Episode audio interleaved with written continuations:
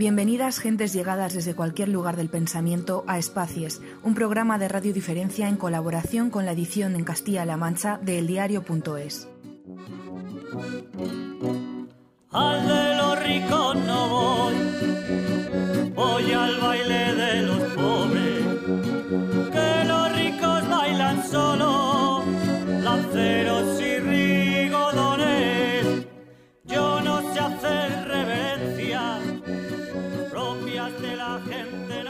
Hace unos días pasé a comprar almáciga a la librería Serendipia, uno de esos lugares donde todavía habitan duendes.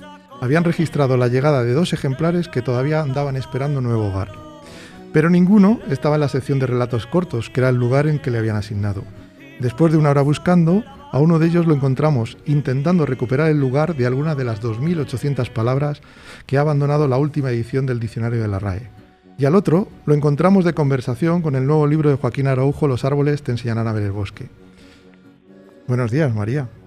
Buenos días. Si María Sánchez fuera un duende de biblioteca, ¿dónde colocaría su libro? Uy, pues qué, qué pregunta más difícil. Pues creo que un poco reflejo de cómo tengo yo mi biblioteca. Yo creo que me colocaría entre los libros, entre por ejemplo los libros de Araujo, entre los libros más tirando para ciencia, las guías de pájaros, de, de, de, de plantas medicinales, ¿no? De fauna, las guías de fauna, de botánica, los manuales de veterinaria. Creo que me encontrarían mejor por allí. Nosotros aquí en este programa eh, somos muy de Pérez, de Jos Pérez, que nunca escribía, Sí. nunca escribía dos libros iguales. Creo que vas siguiendo esa senda, porque con lo fácil que tenías haber escrito algo parecido a lo que habías hecho antes y haber vendido todo lo que hubieras querido, ¿cómo te ha dado por hacer esta locura de libro? Pues mira, es que para mí, bueno, primero es que, claro, yo mi trabajo, el trabajo que me da a mí de comer es veterinaria, entonces creo que eso también explica muchas cosas, ¿no? Claro, claro. Luego tengo la libertad de, de escribir lo que me apetece y cuando me apetece, ¿no? En este mundo de inmediatez y, de esta, velocidad a la que estamos, ¿no? En el día a día y sobre todo en, tan- todos los mercados, no solo en el editorial.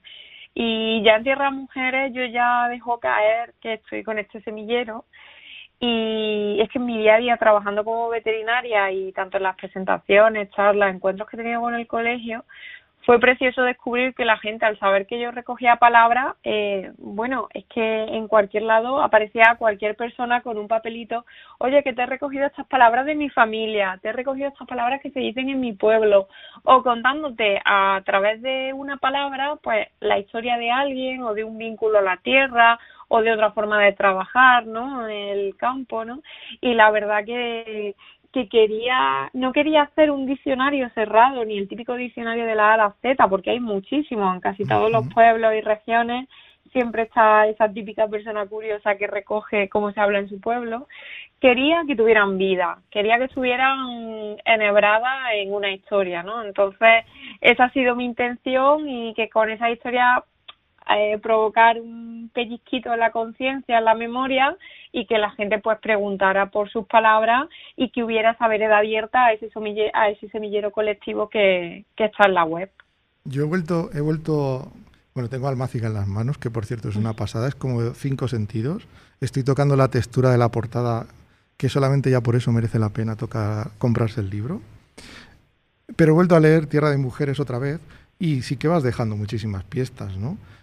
Palabras que no conocías, que no sabías qué significaban, que no formaban parte de tu lengua. Por lo menos habré encontrado como seis, siete semillas de lo que es este libro. Lo tenías Sí. clarísimo, ¿no? Sí, sí, es que ya se intuye, ¿no? Porque ya ahí cuando ya estaba en el proceso de Tierra de Mujeres, date cuenta que yo en 2018, eh, bueno, Almáciga nace antes, el proyecto, pero la primera presentación oficial de Almáciga en un pueblo de La Rioja, en Baños de Río Tobía, un festival de creación que hacen que se llama Bañarte en agosto, que es una pasada porque se vuelca todo el pueblo, toda- todos los mayores, los niños, la gente joven, entonces invitan a varios creadores y se hace algo en el pueblo o entre todos, ¿no? Y yo decidí eh, hacer, pues recoger palabras de allí y llevar ya palabras que yo ya tenía medio buscadas y que me habían llegado, que me gustaban mucho. Y fue muy bonito porque el cabrero del pueblo no cegó el, ca- el campo de alfalfa, lo dejó en flor para mí y allí pues pusimos unos tendederos con las palabras que por delante venía la palabra y por detrás el significado, una mesa de madera y un cuaderno vacío. Ese cuaderno siempre que voy a una presentación me acompaña. Entonces hay muchísimas caligrafías y muchísimas historias porque cualquiera siempre, por ejemplo, allí eh, se acercaban y apuntaban su palabra, luego las comentábamos y cuando doy una charla, una presentación, pues me gusta pasar el cuaderno, ¿no? decir, oye, pues mira, ¿qué pasó el cuaderno? Porque sale siempre el tema de las palabras. Si alguien quiere compartir, pues es su casa, ¿no? Que nunca haya, queden cuadernos vacíos, ¿no? Sí, sí, y que no olvidemos también porque o sea, es importante, claro, que la palabra no se pierda y el significado, incluso el acento, la lengua, cómo se dice, ¿no? Pero que no nos olvidemos todo lo que conlleva una palabra, toda la historia que hay detrás de una palabra, todas las vidas, todas, ya te digo, yo como lo he hecho para los medios rurales, pues esa relación con la tierra, con los otros seres vivos, ¿no? Ese volverse territorio, como cuento en, en Almáciga. Me surgen un montón de preguntas, pero tengo una que es un poco maldad. Eh, en el libro has tenido la tentación del neologismo, o sea, de inventarte una palabra y decir, esta me la he inventado yo y va a estar aquí porque la quiero dejar aquí. No, no, no, no, de hecho ni se me no, la primera, la primera tal, me lo estás diciendo tú, no, no se me ocurrió. Sí te digo que con una palabra Mm, porque hay palabras que no aparecen en el diccionario, pero si busca y encuentran algunos libros de pueblo, incluso en internet, se hace búsqueda en plan dedica una tarde y bueno, a ver si encuentro algún sitio donde sale esta palabra, alguna referencia en algún libro. Pero con almáciga hay una palabra que yo no la encontraba en ningún lado. Y digo, es que a lo mejor es mentira. También he pensado, a lo mejor alguien se ha inventado la palabra y no existe. Y es la palabra ser que es la de cómo se llama el viento que cree que, que, sea, que ayuda a crecer a las plantas por la mañana en el huerto, ¿no? Y cuando me llegó me parecía tan bonita y tan mágica y luego en la búsqueda, en el proceso del libro de búsqueda de esa palabra, digo, digo, es que no sé, digo, será mentira, ¿no? Y luego, pues sí, es verdad, porque me la, la, la persona que me la hizo mandar, pues una amiga de mi madre, que su familia es de Málaga y, y conoce perfectamente la palabra, claro. Bueno, María, comentando también algo sobre las palabras rurales y en, relación con el libro, me gustaría que me dijeras si crees que algún día se perderán todas estas palabras como se están perdiendo muchas costumbres rurales al final. Hombre, eh, no es que se perderán, es que ya se están perdiendo. Y, y claro, como tú bien dices, es que estas palabras están ligadas a oficios, a costumbres, a tradiciones, a modos de entender la vida, ¿no? Por ejemplo, por eso me ha gustado, mm, tenía la necesidad y más con el con, lo, con el año en que estamos viviendo, los tiempos que nos tocan, de acabar el libro con esa llamada a lo colectivo, ¿no? Yo creo que lo importante es eh, que sea una nueva ventana a que veamos el mundo rural, los medios rurales de otra forma y nos sentemos, no sé, que cambiemos la forma de, de mirar, que les demos valor, que los cuidemos, que los queremos, porque esa es la única manera de, de protegerlo, ¿no? ¿Qué pasa? Que yo me siento una afortunada, pues porque yo los conozco de primera mano, me he criado eh, ahí, tengo un vínculo día a día en el campo, pero no podemos ser injustas con toda la gente que no tiene esa oportunidad y eso tan cerca, ¿no? Entonces, claro, no podemos culpabilizarlos de que no conozcan el campo, de que no lo cuiden. Es que si no lo conocen, ¿cómo van a, a cuidar y querer algo que no conocen, ¿no? Entonces, creo que por eso es tan importante, pues, abrir estas nuevas ventanas de los medios rurales que afortunadamente pues por fin en medios pues se ven se ven que se están abriendo y que se están hablando y escribiendo de los medios rurales pues con otras narrativas. María, cuando surgió el proyecto del libro, es, eh, ¿ibas enfocada a algún objetivo concreto o algún público al que llegar en particular a través de este libro? No, nunca, de hecho, cuando escribo nunca pienso en lo que va después del libro. Yo pienso en lo que o sea, lo que me pide el cuerpo, ¿no? Por ejemplo, el Cuaderno de Campo, que es mi primer libro de poemas, fue un libro que tardé muchísimo, tardé siete años porque el cuerpo, el mismo libro y el cuerpo me decía, ve por aquí o déjalo estar, ¿no? Y con Almáciga es que para mí la, la importante, o sea, lo importante era de mis palabras favoritas, o sea, de toda la selección que tenía, eh, hacer que pudieran convivir juntas en un texto y que no fuera solo una simple palabra y una definición, porque ya os digo, de eso es que hay muchos libros, ¿no? Que tuvieran vida e importancia en un texto, ¿no? Y que, y que teniendo eso, pues cualquiera, pues no sé, a lo mejor a una persona le toca más una palabra, a otra, ¿no? O simplemente hay gente pues que no le interesa un, un vivero de palabras de los medios rurales, ¿no? Pero para mí lo importante es la intención, ¿no? Y, y, y que estén esas palabras ya en esa almáciga, que por eso también juego con esa palabra, porque el libro pues para mí juega como una almáciga para las palabras.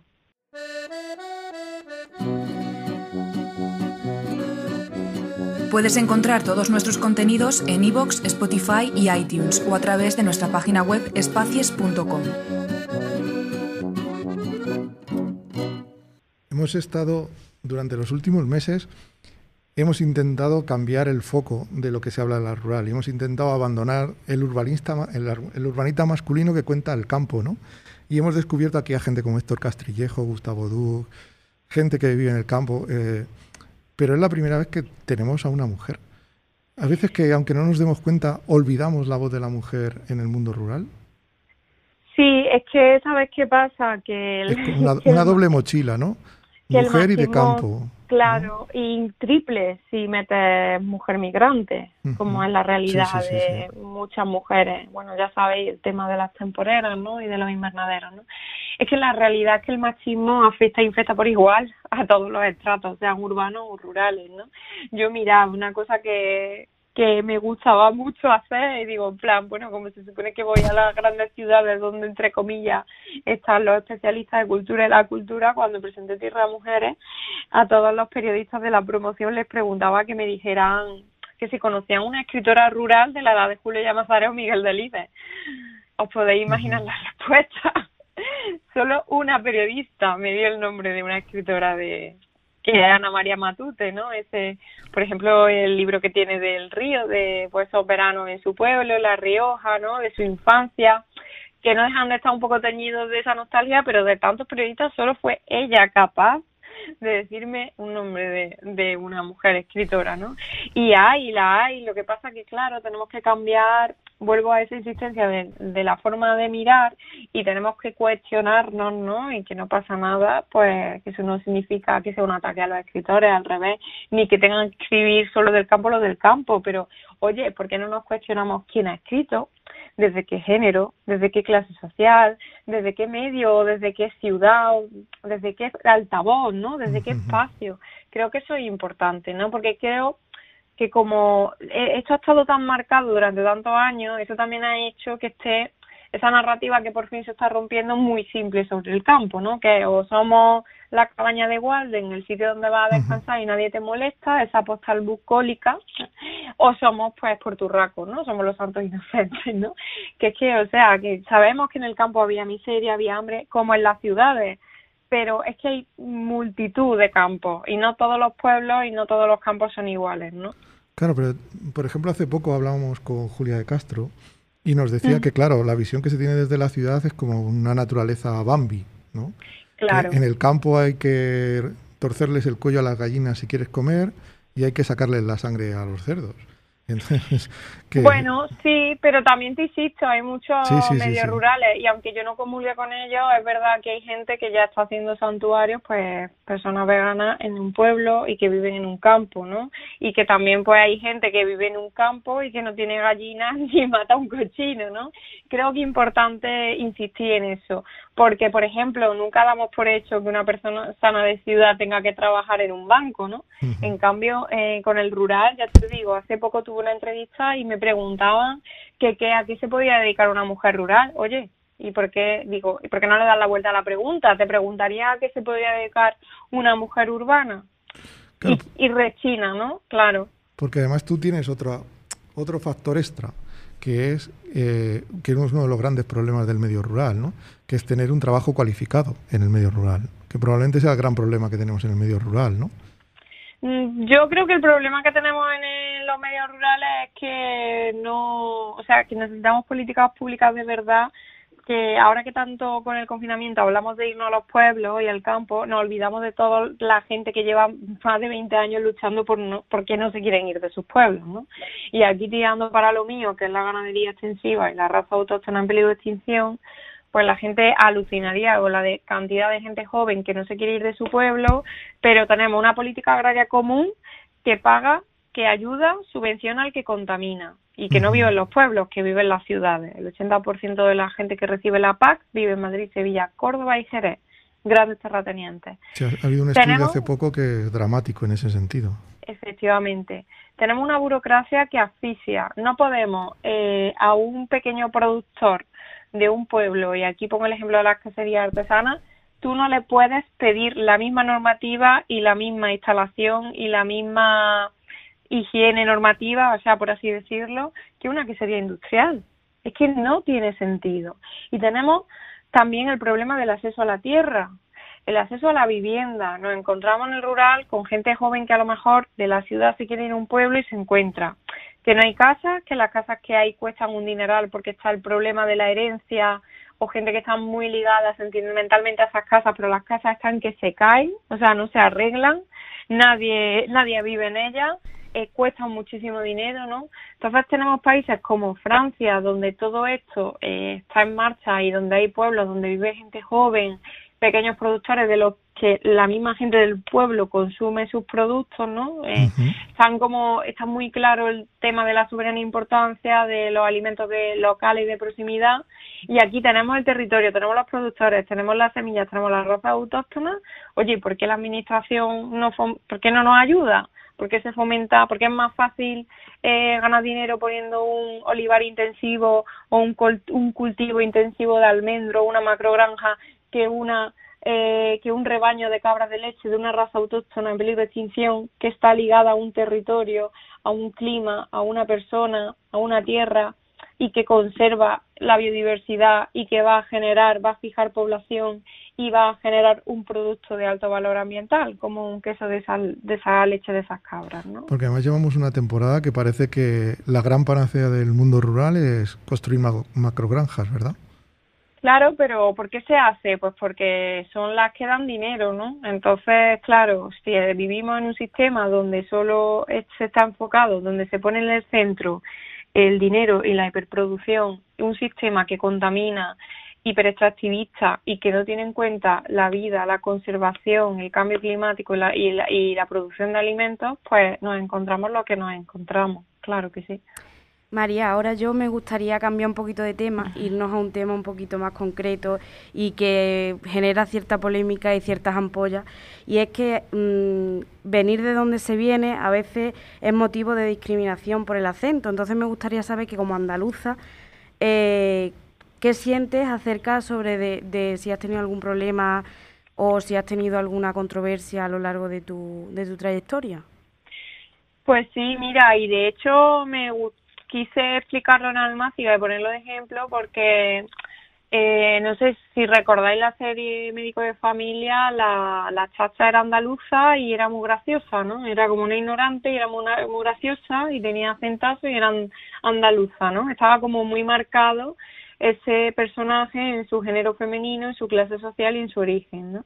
A mí sí me han pasado cosas por, ya por el tema del acento, por el tema del campo, ¿no? Y, y siempre lo cuento que la primera vez que yo voy a Madrid, porque en Madrid siempre he pasado por la M30 pues para ir al norte, ¿no? Eh, la primera vez que voy a Madrid, que voy a un recital y leo mis poemas, que todavía no había sacado cuaderno de campo, o sea, pues sería 2015, hace cinco años, seis años, eh, la primera vez que leo poemas en un bar de Madrid, la primera reacción que tengo es que qué graciosa soy porque leo los poemas con mi acento. No sabía que estaba contando un chiste, ¿no? Entonces, en esos momentos yo me quedaba callada porque, claro, no no eres consciente de, de, todo lo que trae en sí esa afirmación, ¿no? Ya pues lo digo abiertamente y no tengo ningún problema, pero sí parece que no que no hablamos bien, ¿no? Está como que no es que, que no somos cultos en ese sentido, ¿no? Y hay algo que a mí me gusta muchísimo de todas las presentaciones, es toda la gente de todas las partes del país que me dice, que me da la gracia y que me dice que se alegra mucho de que no haya perdido, que no pierda mi acento y que estoy orgullosa de hablar con mi acento. Así que... Yo también te doy la enhorabuena y ojalá haya muchísima variedad de acentos porque al final yo creo y considero que es la riqueza que tiene un país o un territorio. Por supuesto, claro que sí. O cualquier tipo de... Pues eh, María, muchísimas gracias por dedicarnos un rato inteligente de conversación. Nada, muchísimas gracias a vosotros. Y espero que no tengas que volver a escribir nunca más, que mientras que escribes en tu pueblo han cortado el agua, han cortado la luz.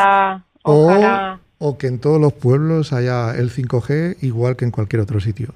Porque es cuando empezaremos a ser iguales, ¿no? Pues sí, que tengamos el acceso a esa igualdad, esa igualdad al acceso de oportunidades, ¿no? El tema del agua ya es más complicado porque tenemos la emergencia climática, pero ahí tenemos que poner todos de de nuestra parte. ¿no? La verdad es que nos pones encima de la mesa tal abanico de temas que es, es, una alegría tenerte en el programa. Pues nada, yo muy contenta de, de vuestro cobijo y de esta briga, ¿no? Vamos a usar palabras de almáciga, de la briga que me habéis dado este ratito y, y encantada. Y muchas gracias, muchas gracias sobre todo por ser diferente. Muchas gracias a vosotros. Hasta luego, María.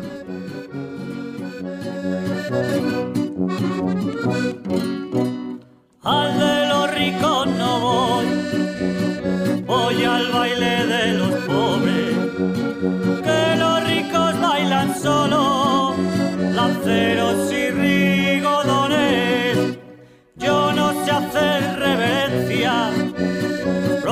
de la gente noble, porque me brinca la sangre Gracias por ser diferentes. Gracias por escuchar Espacios de Radio Diferencia.